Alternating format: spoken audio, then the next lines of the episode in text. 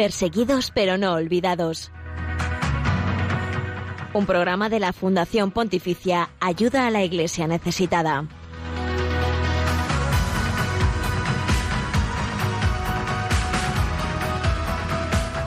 Muy buenos días y bienvenidos a este espacio de Radio María. Les acompaña una vez más Miguel Ángel Sánchez en el programa que damos a conocer la realidad de los cristianos pobres y perseguidos en el mundo por su fe.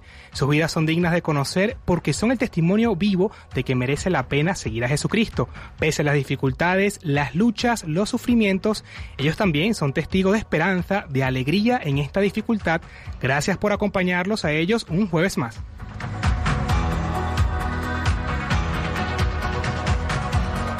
Y saludamos a todos nuestros oyentes fuera de España, los que nos escucháis desde Radio María Perú, Venezuela y República Dominicana. A todos un gran abrazo.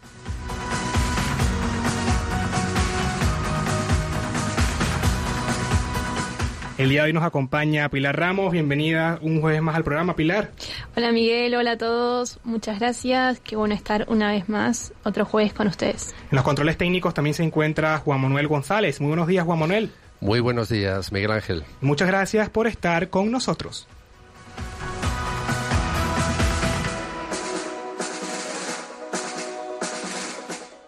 Y hoy 20 de mayo recordamos a San Potracio Shong, que nació en Seúl, Corea del Sur, un laico mártir. Cuando tenía 30 años entró en contacto con el catolicismo, pero no fue hasta años más tarde cuando se bautizó.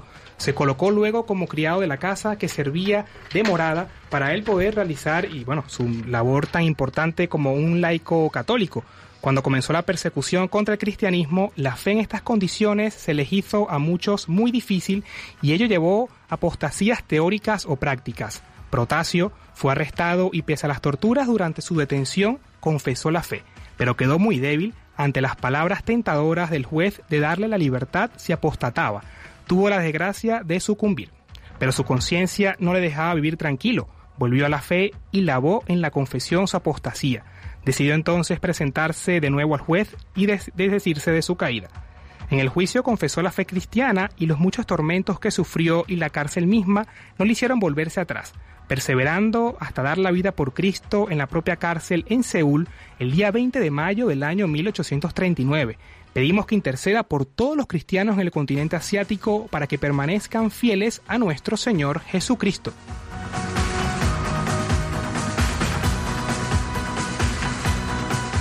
También el día de hoy entrevistaremos al sacerdote Daniel Cerezo, él perteneciente a la congregación de los misioneros combonianos del corazón de Jesús, que tuvo la misión en China y autor del libro titulado La cortina de bambú, en el que cuenta historias de obispos bajo arresto domiciliario y testimonios de conversión en aquel país. Sobre el cristianismo allí, el padre Daniel afirma que es como una cortina porque casi nadie sabe lo que hay detrás y el bambú, aunque se agite, permanece. En la sección de Testigos del siglo XXI recordamos a Monseñor Estefano Licide, quien fue obispo de Tianjin en el noreste de China. Falleció el 8 de junio del 2019 a los 92 años de edad, estando en arresto domiciliario. También profundizaremos un poco más sobre el gigante asiático. Conoceremos brevemente sus fasantes legales, la persecución de los cristianos, qué incidentes han ocurrido y el futuro de la libertad religiosa en dicho país con el decimoquinto informe de libertad religiosa del mundo 2021, publicado el mes pasado de abril. Además, te invitamos a acompañarnos porque hoy cantaremos al Señor junto a nuestros hermanos cristianos de China con una alabanza al Espíritu Santo titulado Ven y lléname, del Ministerio Corriente de Alabanza. Estos son los canales para que puedas ponerte en contacto con el equipo del programa. Recordamos que podéis seguirnos a través del Twitter en arroba ayuda y que podéis dejar vuestros comentarios con el hashtag perseguidos Radio María. También estamos en Facebook, Instagram y YouTube y que podéis escribirnos al correo electrónico del programa en perseguidos pero no olvidados arroba radiomaria.es. Y saludamos a todos los que nos están sintonizando el día de hoy por la transmisión desde Facebook Live de Radio María España.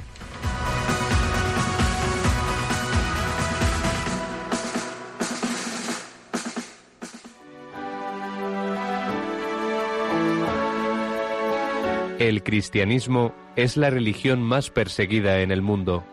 Conoce de cerca esta realidad en Perseguidos pero no olvidados, un programa de ayuda a la iglesia necesitada en Radio María.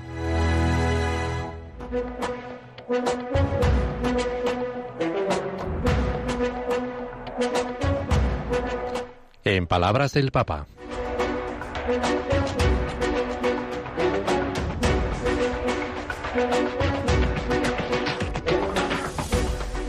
Y escuchamos al Papa Francisco con un breve mensaje que dirigió a los católicos de China en las intenciones para el mes de marzo del año pasado.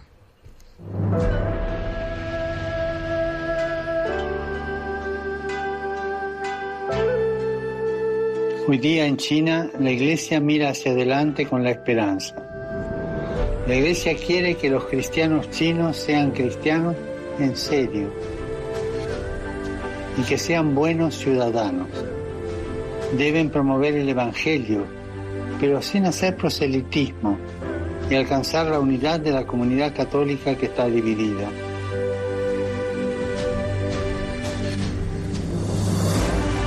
Recemos juntos para que la Iglesia en China persevere en la fidelidad al Evangelio y crezca en unidad. Gracias.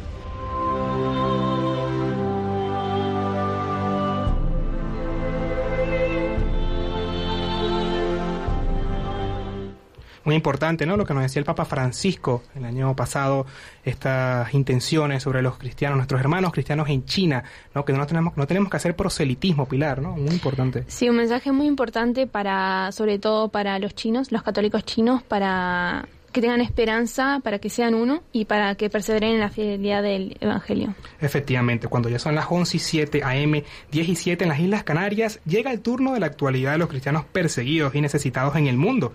Una actualidad que, como ustedes saben, no sale en los grandes medios, pero aquí sí queremos que sea noticia.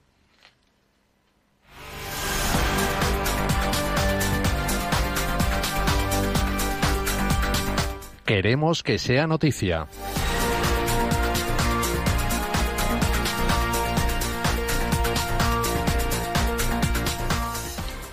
El COVID en el Amazonas brasileño cuando el hambre llora. Esta metrópolis de más de 2 millones de habitantes crece sin parar y de forma desordenada. Desde enero de este año se enfrenta al colapso de la asistencia sanitaria debido a la pandemia del COVID-19 y está sumida en una crisis sanitaria. La situación se ha vuelto insostenible. Uno de los que trabajan allí son los hermanos menores capuchinos de Amazonas y Roraima. Fray Paolo María Bragini fraile capuchino, explica la Fundación Pontificia Ayuda a la Iglesia Necesitada. En el centro histórico de Manaus y en sus suburbios desarrollamos diversas actividades con las parroquias, como atender a las personas sin hogar, trabajar la parte espiritual, oír confesiones y también colaboramos con laicos con otras partes de la ciudad, explica Fray Paolo. El año pasado, ACN mandó ayuda a los misioneros capuchinos, presentes en toda la región a través de estipendios de misa. Esta ayuda es muy importante porque desde que comenzó la pandemia, con las iglesias cerradas y con la crisis económica que atraviesa el país, las colectas han disminuido drásticamente. Los catequistas son la columna vertebral de la Iglesia. En la reciente carta apostólica llamada Anticum Mysterium, con la que el Papa ha introducido el ministerio laical, donde instituye el ministerio del catequista, con un rito de institución propio, ha supuesto una gran alegría para nosotros, expone Regina Lynch, directora del Departamento de Proyectos de la Fundación de Ayuda a la Iglesia Necesitada.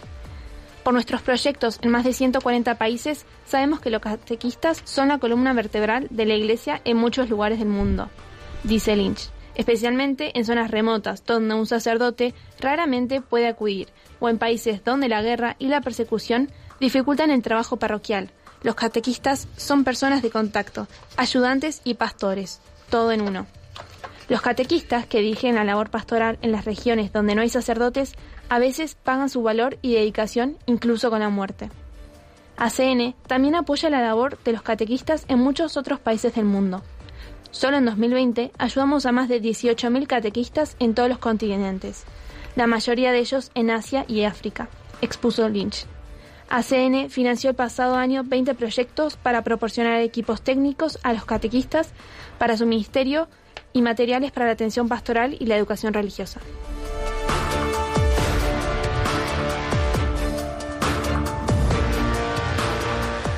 En Mozambique hay un pánico total por nuevos ataques terroristas, asegura el padre Fonseca a la Fundación Pontificia ACN. Hay un pánico generalizado en la población y temor a nuevos ataques de grupos terroristas. Incluso en la ciudad de Pemba, la capital de la provincia de Cabo Delgado, el sacerdote ha explicado cómo reacciona la gente cada vez que oye disparos, incluso aunque procedan de zonas en las que los soldados están acuartelados y donde realizan entrenamientos militares. Para el padre Fonseca es preciso ayudar a la gente a superar este desasosiego. Al ruido de cualquier tiro, de cualquier tiroteo proveniente de los campos de entrenamiento de los soldados, inmediatamente todo el mundo entra en pánico, sale corriendo, por tanto, el gobierno, las organizaciones no gubernamentales y la Iglesia tenemos que empezar a hablar intensa y constantemente de confianza y seguridad, porque realmente hay mucho miedo. Esta es la realidad en las calles de Pemba, en cierto modo el principal bastión de las fuerzas de seguridad en toda la región. La vida cambió en la región septentrional de Mozambique debido a esta guerra no declarada por grupos armados que dicen pertenecer al Daesh, los yihadistas del Estado Islámico, una guerra que ha traído consigo desde octubre del 2017 más de 2.500 muertos y más de 750.000 desplazados.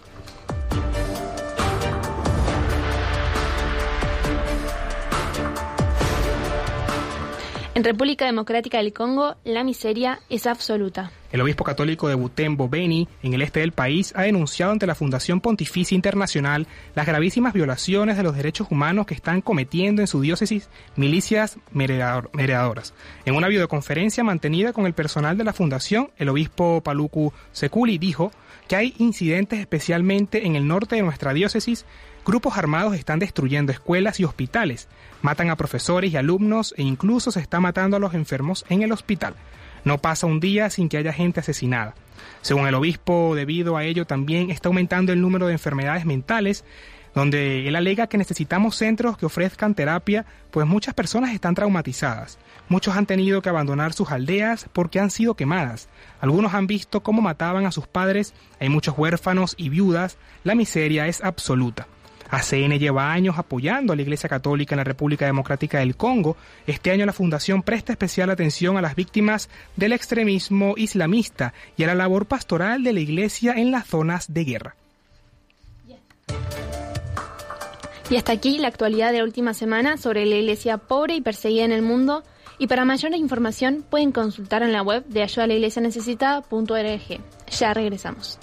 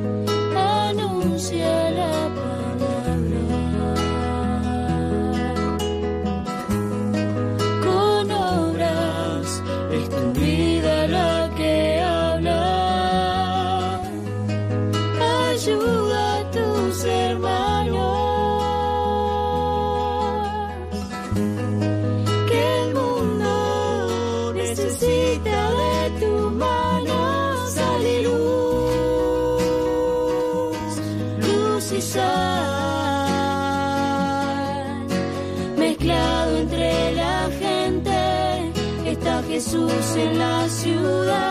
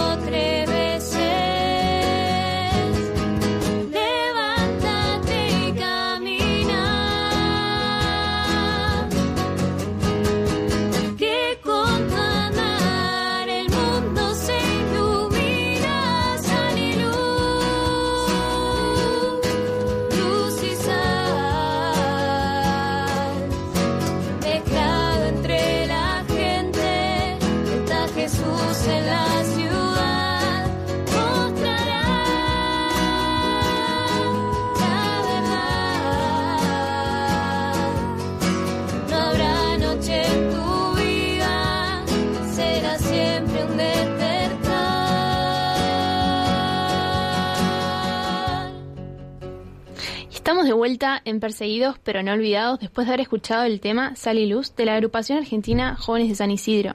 Como lo cita el evangelista San Mateo en el capítulo 5, vosotros sois la sal de la tierra y vosotros sois la sal del mundo. Efectivamente, tenemos que ser luz en medio de las dificultades y ser instrumento de paz en este mundo que tanto necesita de la luz de Cristo, de amor, de esperanza.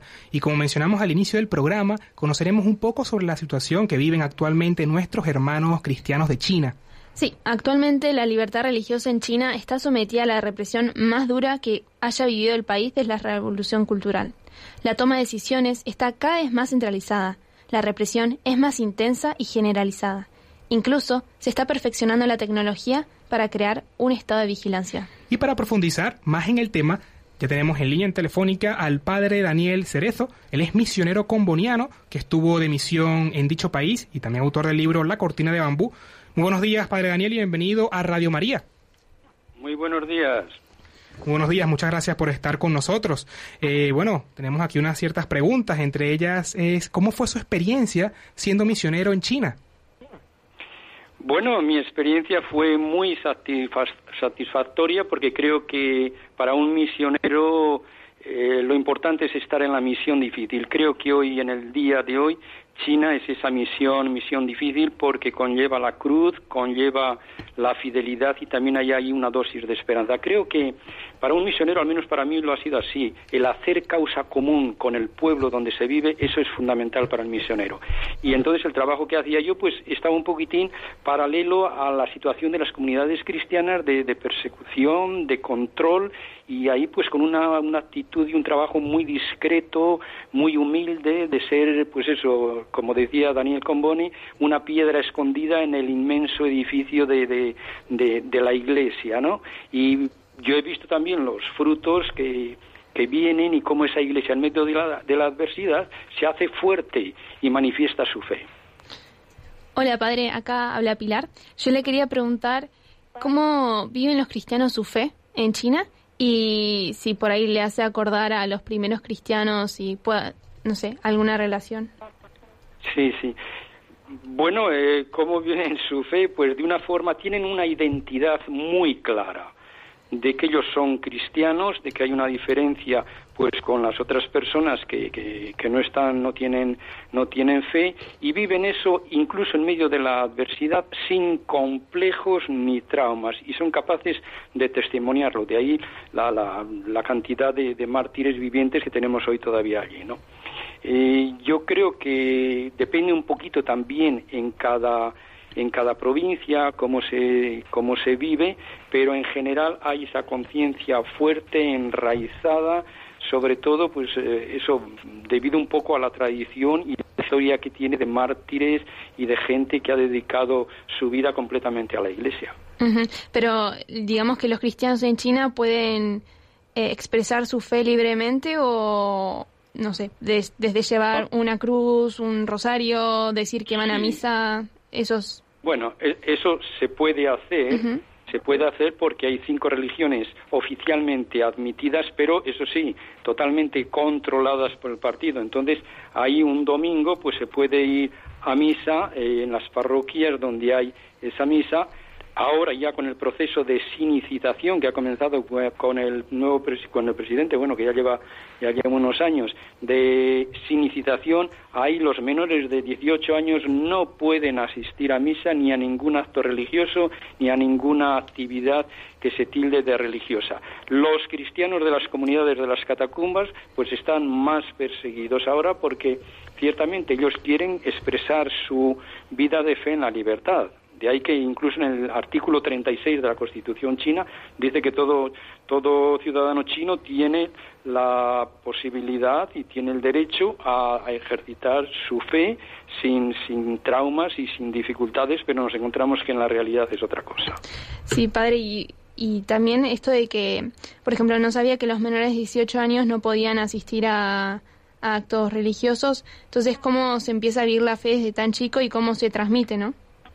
Bueno, ahí se ve clarísimamente la, la propaganda con esta campaña nueva de, de sin- sinicización que comenzó ahí ya en el, en el 13, en el año en 2013 empezó, pero después se ha cimentado en el, eh, en el 19, eh, en febrero del 19, y el año pasado, en febrero, el día 1, comenzó ya a implementarse. Entonces lo que quieren es realmente eh, cortar las piernas, un poco por así decir, de la religión, con todos los niños y con todos los jóvenes, esperando ese ansiado deseo suyo de que la, la religión por sí misma desaparecerá. ¿Qué han hecho las comunidades cristianas? Pues incluso la comunidad pública, que está más o menos aguantada o permitida pero controlada por el gobierno, pues tienen que de alguna forma volver a la comunidad de las catacumbas para que los niños y los jóvenes tengan esa eh, es- esos momentos religiosos, puedan participar en la misa y puedan vivir su fe con la comunidad cristiana. Eh, padre Daniel, eh, ¿qué les da fuerza a los cristianos en China para seguir perseverando en la fe? Bueno, pues yo creo que lo que les da mucha fuerza es la tradición y la historia de perseverancia de, la- de las comunidades cristianas a lo largo de la historia. Llevamos ya 13, 14 siglos de la presencia cristiana en China y siempre por una razón o por otra lo que yo creo que les ha caracterizado es esto, la persecución, la adversidad, el manifestar la fe en contextos difíciles. Y ahí tenemos pues toda una cascada de, de mártires del pasado y mártires vivientes también del presente que han ido llevando la cruz hacia adelante. Y bueno pues un poco como decía Tertuliano no que, que los mártires son semillas de cristianos y ahí es donde está. También son constantes de que la fe en Jesucristo uno tiene que pagar de, de, persona y hay que afrontarlo con entereza conscientes de que Dios camina con ellos sobre todo con la cruz que es muy fuerte muy arraigado en ellos Y ante esta realidad, bueno, que nos está comentando tan difícil que se vive actualmente en dicho país, ¿siguen naciendo o surgiendo vocaciones a la vida consagrada? Pues eh, lo de las vocaciones ha habido ha sido interesante porque yo asistí y vi los seminarios y, los conventos llenos de, vocaciones jóvenes allá al inicio de los años 90, pero después el péndulo ha ido bajando a medida que la sociedad china, con estos dos factores que tiene, por una parte el comunismo que atosiga, que controla, que pone todas las dificultades, y por otra parte el consumismo, que, que anestesia y atonta un poco también a la gente, el péndulo ahora está en la otra parte. Ha habido un bajón, una bajada eh, progresiva de, de vocaciones también motivadas pues por toda una política de, de- del solo de un solo hijo y luego también la vida más eh, difícil claro más de sacrificio y hoy los jóvenes pues están en un contexto ya digo de comunismo y consumismo que es lo que atrofia un poco todas esas semillas aún así depende de zonas en algunas zonas hay más que en otras pero ha bajado bastante Claro. Bueno, padre, esto es todo muy interesante lo que cuenta. También, eh, al- como no se sabe mucho sobre lo que está pasando en China, siempre es, es como algo muy misterioso y que genera mucha curiosi- curiosidad. Y bueno, un poco ya lo dijo, pero ¿cómo es exactamente la persecución de China hacia los cristianos? Bueno, en este momento estamos asistiendo a esta campaña de desiniciación. Desde que llegaron los comunistas al poder, siempre ha habido, cada cinco o seis años, ha habido una campaña para un poco inspirar a, a la gente para que no se desvíe del partido del partido maoísta y leninista, chino. Entonces, esta es la de la desiniciación. ¿Qué quiere decir? Que, que pase todo con el filtro de los ojos chinos, tanto de la cultura como del modo de hacer chino. Eh, por otra parte, el partido lo utiliza un poco como, más que nada, como obediencia y sumisión al partido. Entonces tenemos ahora, pues, el aparato policial de mucho control, tenemos sacerdotes que están eh, y obispos que están en la cárcel, tenemos la persecución de la de la, por ejemplo, de la comunidad clandestina que he dicho antes, pero siempre todo colerado con esa imagen de que el pez tiene que controlar todo lo que hay en la pecera. Este era el dicho de, Mao Zedong. Y esto es lo que están haciendo, tanto a través de las cámaras, de la inteligencia del aparato policial y controlando todo para asfixiar y para que la gente ceda ante el control y la presión de- del sistema comunista. Sí. Wow, tremendo. ¿Y podría contarnos un poco más sobre los sacerdotes y obispos en prisión de los cuales no se sabe nada? Pues sí, desafortunadamente, y por eso lo digo, para que son perseguidos, pero para que no sean olvidados. Creo que esto es lo importante, ¿no? Eh, pues tener, tener, hay obispos que llevan ya más de 23, 24 años en la prisión sin juicio alguno, y tenemos, como decía antes, el artículo 36 de la, de la Constitución que, que ratifica eso, la libertad religiosa, o sea, estas contradicciones. Por mencionar tres casos, el obispo de Shanghái, Madachin, eh, que dijo que él tenía que dedicarse a la Iglesia y no a la Asociación Católica Patriótica China y desde aquel momento, justo el día de la ordenación por la tarde, ya se le puso en arresto domiciliario y allí está sin hacer nada, siempre controlado. El obispo Su de Baudín, desde el 96, está en la cárcel y sus familiares no le han visto desde entonces y no se sabe si está vivo o muerto. El obispo, la última, Julius eh, es el, de, el obispo de de la zona de Sichuan, eh, Kendin, allí pues está también bajo arresto domiciliario. Este hombre, que ya tiene sus 84, 85 años, ha estado 12 veces en la cárcel, pero él sigue ahí fiel y él sigue ahí fuerte. Y aunque tenga la policía a la puerta de casa, él sigue sus movimientos y sigue trabajando y dice, nosotros nunca daremos el brazo a, torde- a torcer, ¿no? Y siguen con esa, con esa eh, por mencionar a tres eh, de los que pues me vienen ahora en mente, pero hay tantos otros que, que están bajo, bajo arresto domiciliario o simplemente en la cárcel y nadie sabe de qué, qué es de su paradero. Eh, para Daniel, ante la situación del COVID-19, ¿esto acentuó la persecución religiosa en China? Bueno, sí, sí, sí, porque mira, por una parte, eh, con todas las regulaciones del gobierno chino, se trató de apartar más aún a los cristianos de la China. Por otra parte, fue una campaña un poco también de discriminación. Es curioso que se abrieron los museos, se abrieron las grandes atracciones turísticas donde van masas enormes de gente y, por ejemplo, en esos tiempos no se permitía entrar en la iglesia donde todo estaba bien, bien controlado, bien regulado por los sacerdotes y por los obispos. Ahí se ve claramente una discriminación. Todo esto, pues, eh, evidentemente ha sido un, un ataque también mayor y, sobre todo, imponiendo de forma justificada y de forma legal, con esa excusa del COVID, un mayor control del que ya han sufrido y siguen sufriendo, sí. Muy importante la información que nos está actualmente transmitiendo, padre. También una pregunta que queríamos realizarle era ¿qué lo inspiró a escribir el libro La cortina de bambú? Eh, pues mira, la cortina de bambú que está edit- editado en la editorial Mundo Negro ahí de Madrid, pues es curioso que lo, lo, lo puse, lo, lo realicé durante el confinamiento del año pasado, de marzo a junio.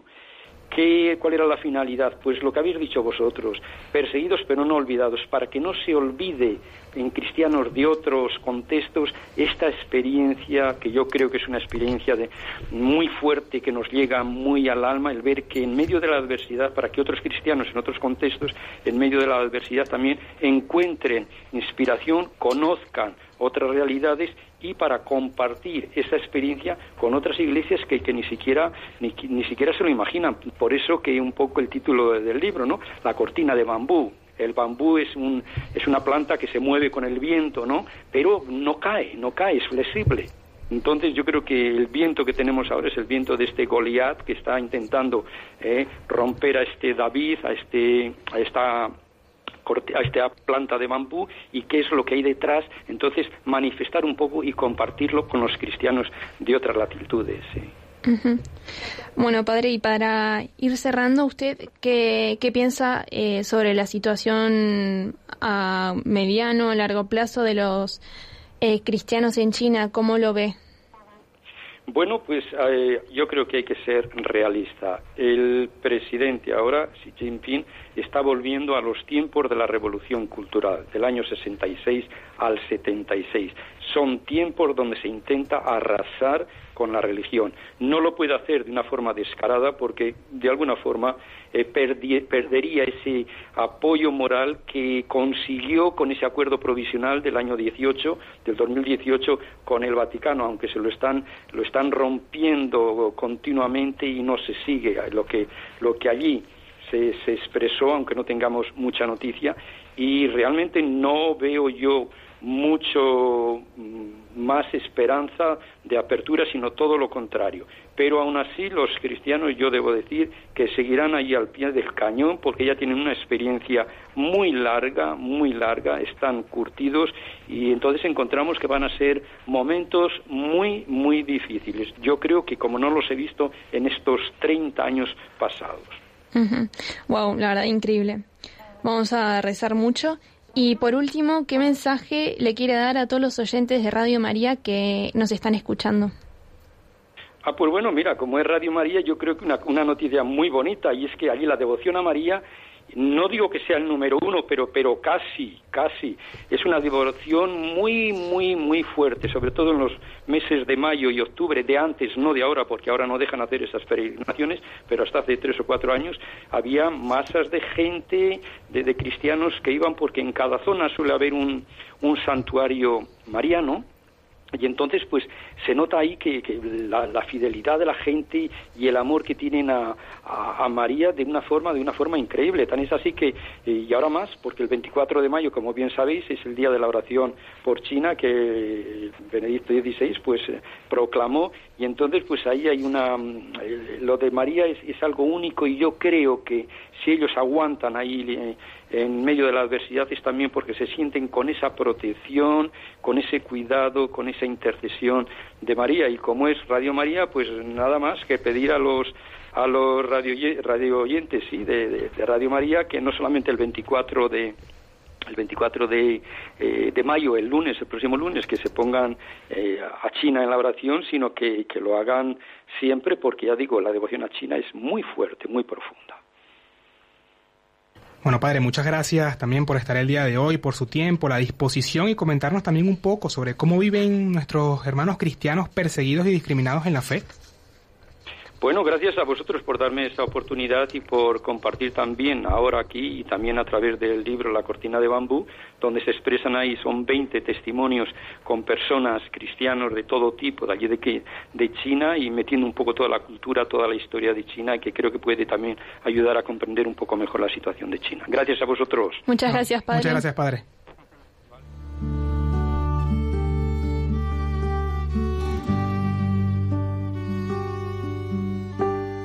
Santo,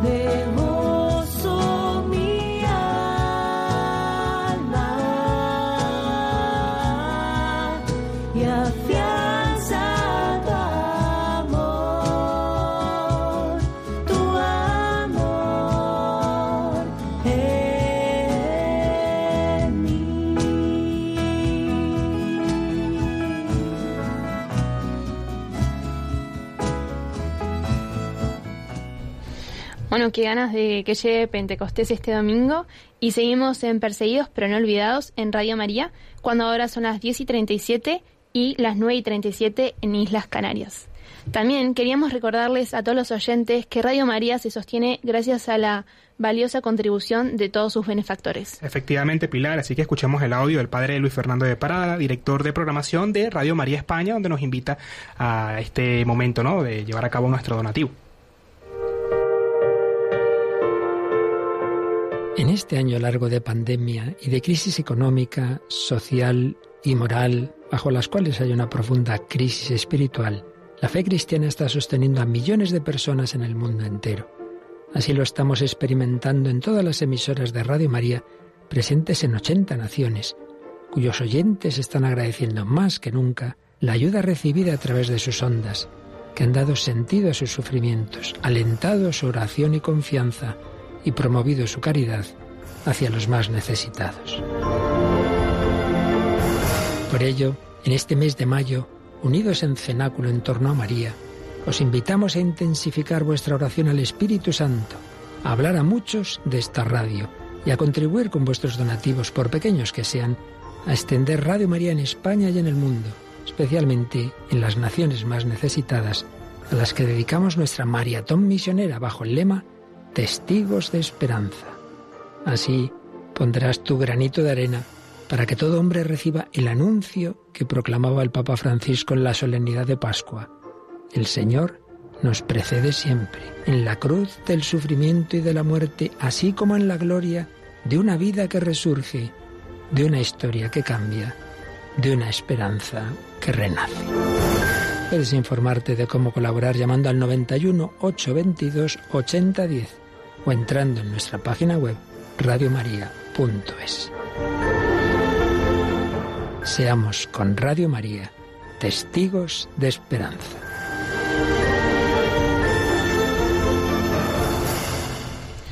Como decía el padre Luis ¿no? seamos testigos de esperanza. Y bueno, le recordamos a todos también que pueden seguirnos a través del Twitter en arroba ayuda iglesneses y dejar sus comentarios con el hashtag perseguidos Radio María. También estamos en Facebook como ayuda a la iglesia necesitada, en Instagram y por supuesto también en nuestra cuenta de INURG de YouTube, donde vais a encontrar todos los vídeos que ponen rostro a todo lo que os contamos aquí en Radio María. Y también podéis seguirnos o escribirnos al correo del programa en perseguidos pero no olvidados arroba. Por supuesto, y aprovechamos también para saludar a todos los que nos sintonizan el programa por el Facebook Live de Radio María España. Muchas gracias a todos por su compañía y por estar ahí día tras día. Saludos a todos los que se conectan desde España, a Javi Esquina, a todos los que están desde América Latina. Un saludo a todos ustedes. Así es, y es el momento del testimonio de la semana, y como estamos hablando de China, recordamos a Monseñor Estefano Licide, obispo de Tianjin, al noreste del país.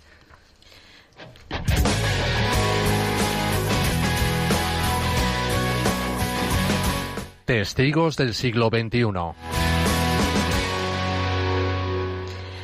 Nació el 2 de octubre del año 1926 en Sunua, provincia de Hebei, en el seno de una familia de tradición católica. Desde la infancia sintió la llamada a consagrarse al Señor. En 1940 entró en el seminario menor local. El 10 de julio de 1955 fue ordenado sacerdote de la diócesis de Tianjin, en el contexto de la década de los 50 en la China comunista. Fue arrestado y liberado, y nuevamente encarcelado en 1963. Igualmente, fue sentenciado a trabajos forzados hasta 1980. Dos años después, regresó a su ministerio pastoral en la Catedral de San José y fue consagrado obispo, sin ser reconocido por el gobierno. En 1989 fue encarcelado por tercera vez hasta 1991. Un año después, las autoridades lo obligaron a permanecer en arresto domiciliario en la remota aldea de montaña de Lian Xuanji, en el distrito de Xianshan, donde permaneció hasta su muerte, pudiendo salir solo para ir al hospital. A pesar del exilio y la lejanía, siempre fueron muchos los fieles que acudían a visitarlo. El prelado siempre defendió los principios de la Iglesia Católica y fue testigo del Evangelio de Cristo, permaneciendo heroicamente en comunión con el sucesor de Pedro.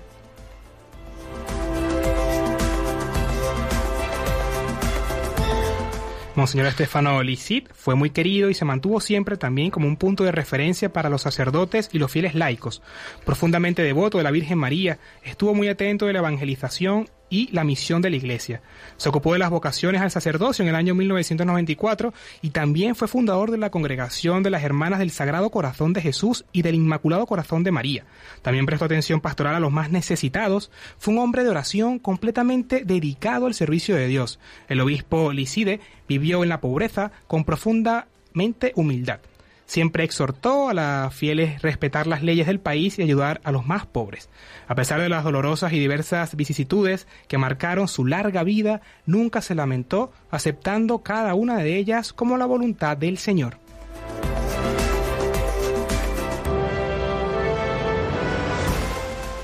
En la víspera de Pentecostés del 8 de junio de 2019, a las 11 de la mañana y a la edad de 93 años, murió pacíficamente Monseñor Estefano Licide, obispo de la diócesis de Tianjin, China continental.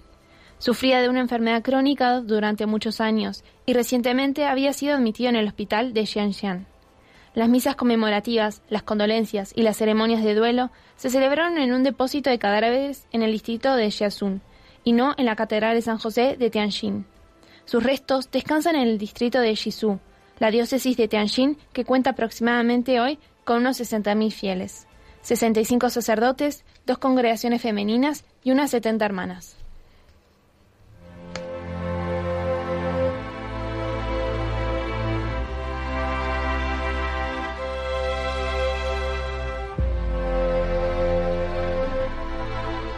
El funeral de Monseñor Esteban Lisait, obispo ordinario de Tianjin, que falleció el 8 de junio del 2019, obligaron a las fuerzas del orden a tratar de sofocar la estima de la cual el obispo gozaba.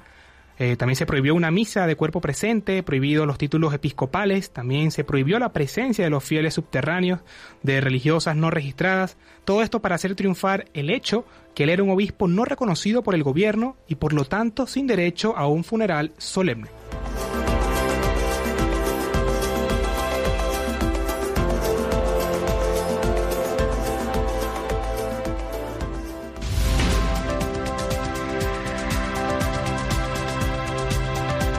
Libertad religiosa en el mundo.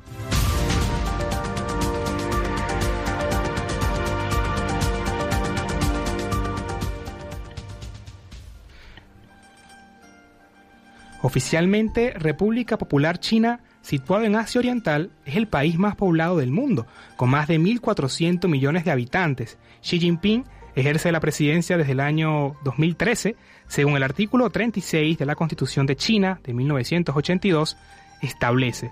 Los ciudadanos de la República Popular de China gozan de libertad para profesar creencias religiosas y que ningún organismo del Estado, organización pública o individuo puede obligar a un ciudadano a profesar o no una religión, ni tampoco puede discriminar a quienes creen o no en una religión.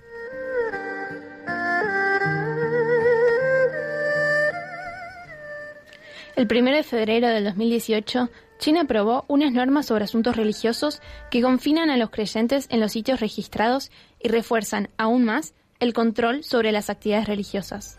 Desde marzo del 2018, la religión se encuentra bajo la dirección del Departamento de Trabajo del Frente Unido, una agencia del Partido Comunista Chino. En abril de 2016, el presidente de China, dirigiéndose a los altos cargos del Partido Comunista en una reunión sobre religión, dijo, los grupos religiosos tienen que adherirse al liderazgo del Partido Comunista. Los miembros del partido han de ser firmes ateos marxistas, que resueltamente se guarden de las infiltraciones extranjeras que llegan por medios religiosos.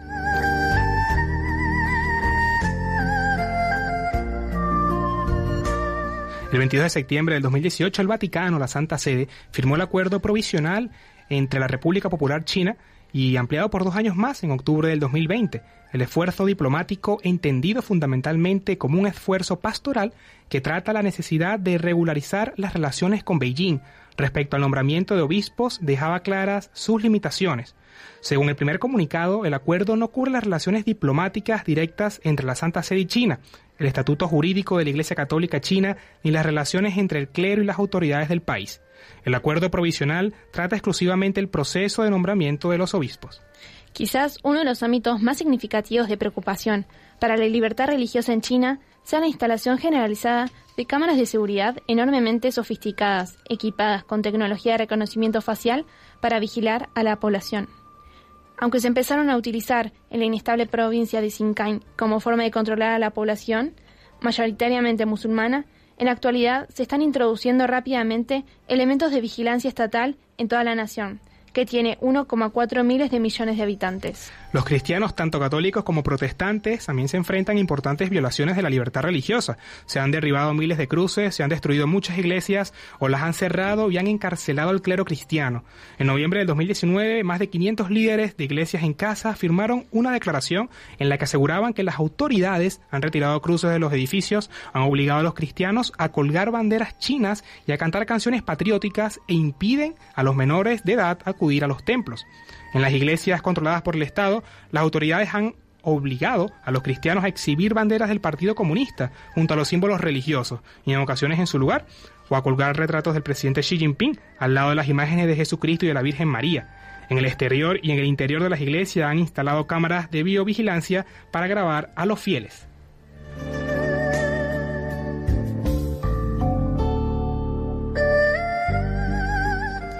Pandemia del COVID-19, que se inició a principios del 2020, ha complicado aún más las cosas. Ha tenido una repercusión significativa sobre los derechos humanos en China, entre ellos la libertad religiosa y de creencia, sobre todo en lo que al uso de la tecnología se refiere. De hecho, gran parte de la tecnología de reconocimiento facial que se utilizó en la lucha contra el coronavirus ya se utiliza para controlar la asistencia a iglesias y mezquitas, y las nuevas aplicaciones recogen aún más datos sobre la vida diaria de las comunidades de China. Preocupa especialmente que el sistema de semáforo que asigna a los individuos un color dependiendo de su riesgo potencial en la propagación de la COVID-19 y que indica si pueden viajar libremente o no, se podría también usar para restringir la libertad de movimientos de los individuos que el gobierno considera sensibles, como los fieles religiosos o los defensores de los derechos humanos. Actualmente la libertad de religión en China está sometida a la represión más dura que haya vivido el país desde la revolución cultural. La toma de decisiones está más centralizada, la represión es más intensa y generalizada y se está perfeccionando la tecnología para crear un estado de vigilancia. El pasado lunes 17 de mayo, el Papa Francisco nombró a Monseñor Chao, superior provincial jesuita de China, como un obispo electo de Hong Kong. El sacerdote jesuita ofreció también una rueda de prensa en la que dijo que la prudencia y el diálogo son el camino para afrontar los desafíos de su diócesis en China.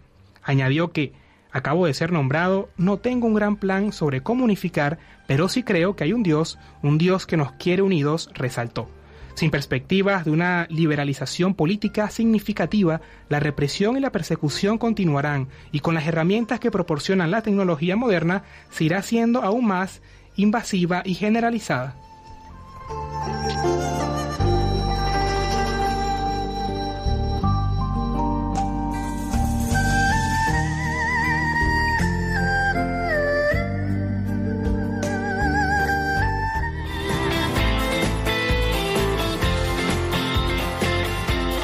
Cantad al Señor todos los pueblos.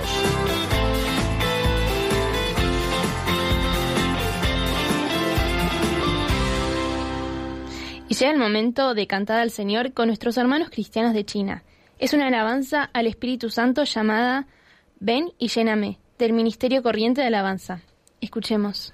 主，我来寻求你的面，求你充满我，来 充满我。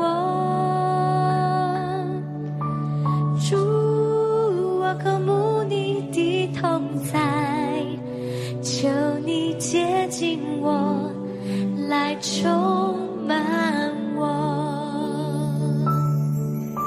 主，我来寻求你的面，求你充满我，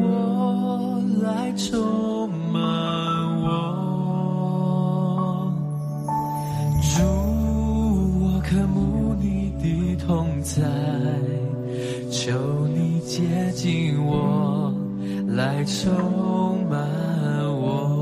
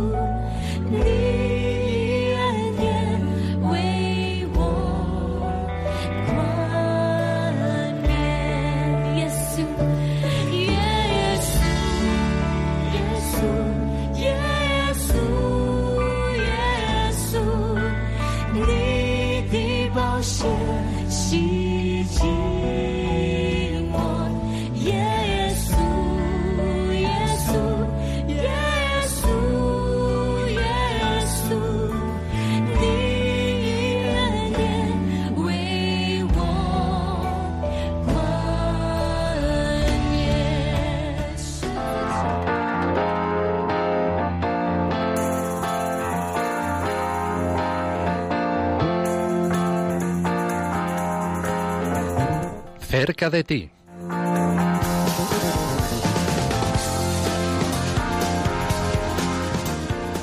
Esta mañana está con nosotros José Fernández Crespo, él es director de promoción de ayuda a la Iglesia Necesitada de España y nos va a comentar cuál es la agenda. Muy buenos días José y bienvenido al programa. Muchas gracias, Miguel Ángel. Para mí es un privilegio poder compartir este rato con tus oyentes del programa Perseguidos pero no olvidados de Radio María.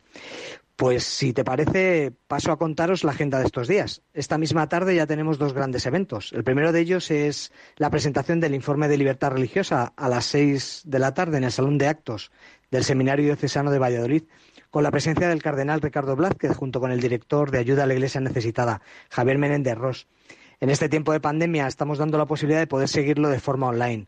Así que si no pueden acudir, eh, pueden hacerlo de forma online a través del canal de YouTube de la Diócesis de Valladolid.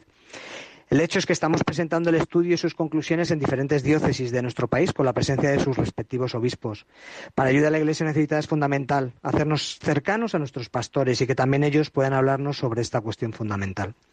También esta tarde, eh, día 20, en Zaragoza, tendremos una adoración eucarística y testimonio a partir de las siete y media por los cristianos perseguidos de Mozambique, en la Basílica de Santa Engracia. Y por último, mañana, viernes día 21, en Benalbádena, Málaga, tendremos un Via Lucis por los cristianos perseguidos a partir de las seis de la tarde en la parroquia Virgen del Carmen, que se hará extensivo a las parroquias del arciprestazgo. Esto es todo por esta semana. Espero que puedan acompañarnos en estos grandes eventos. Muchas gracias José Crespo por la información tan detallada. También le recordamos a todos los oyentes que esta información la pueden consultar en nuestra web en ayudalaiglesianecesitada.org en el apartado de agendas y eventos.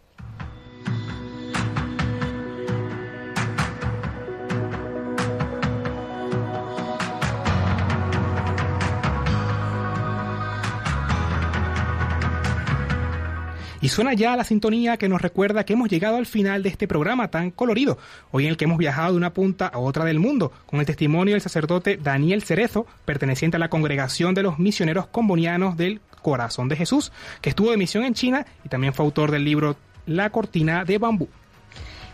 En Testigos del siglo XXI recordamos a Monseñor Estefano Licide, quien fue obispo de Tianjin al noreste de China y falleció estando en arresto domiciliario.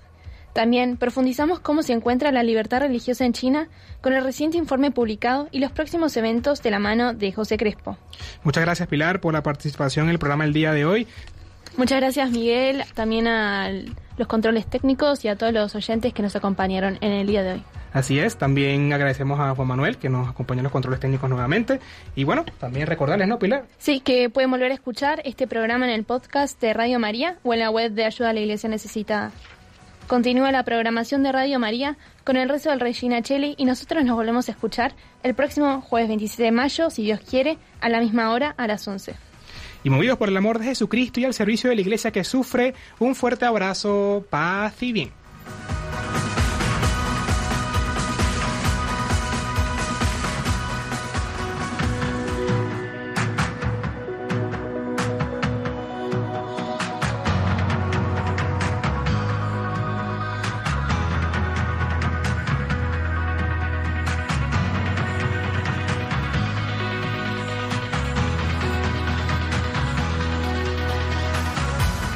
Han escuchado Perseguidos pero no olvidados. Un programa de la Fundación Pontificia Ayuda a la Iglesia Necesitada.